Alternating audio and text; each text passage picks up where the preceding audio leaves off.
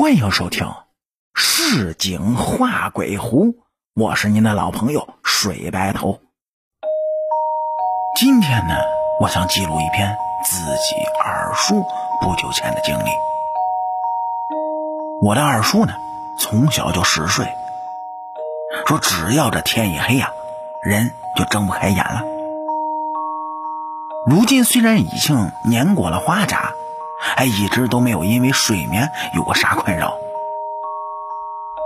上个月的一天，二叔在深夜里莫名其妙的就醒了。这在二叔看来可能是大不寻常的事儿，还没容他往深里寻思呢，就心里一惊，睡全无。因为隐隐约约的，他听见楼下有个女人。在喊他的名字，说二叔家住在二楼，女人的声音在万籁俱静的夜里是清晰可闻的。那声音听起来不但年轻，沙哑焦躁中透露着一丝丝的沧桑。喊了一声没有得到回应，越发放大音量，是不耐烦的叫嚷起来。我二叔这一惊呢，是非同小可。三更半夜的，是谁找的这么着急呢？都跑到楼下喊去了。于是二叔呢是赶紧披了件衣服，就跑到了阳台，准备去看看到底是谁在喊。只见这凛冽刺骨的寒风里是空无一人，连那匪夷所思的喊叫声。也不见了。我二叔是不明所以，只好是接着睡了。谁知道第二天的夜里，他又听见那个女人在楼下是大声喊他的名字。这会儿二叔这心里可犯起毛来了。他推醒了睡在一旁熟睡的二婶两个人就这么屏气凝神的一起在那细听着。静谧的深夜里，连根针掉在地板上都清晰可闻，哪有什么叫喊声啊？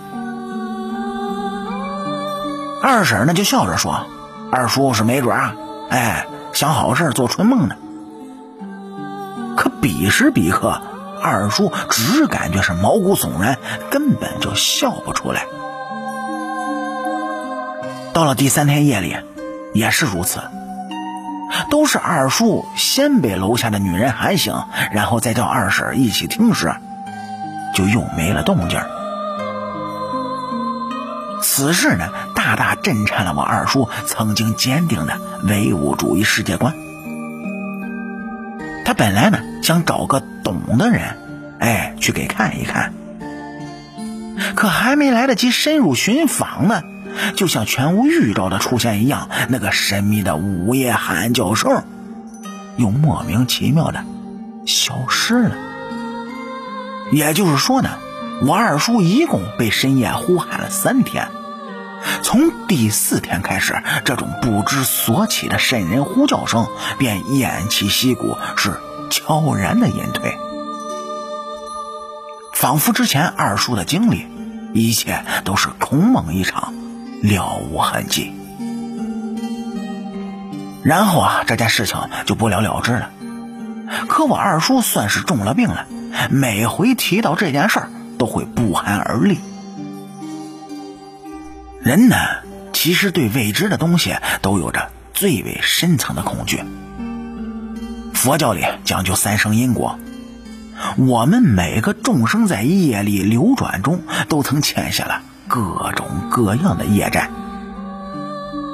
这位二半夜嘶声呼喊二叔的女人，或许她也是众多冤亲债主中的一个。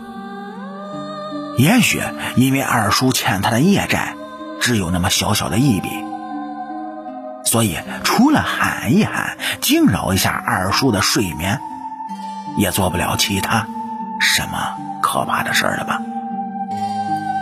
那么。夜深了，你听见我在喊你吗？好啦，感谢您各位在收听故事的同时，能够帮主播点赞、评论、转发和订阅。我是您的老朋友水白头，市井画鬼狐，下期更精彩。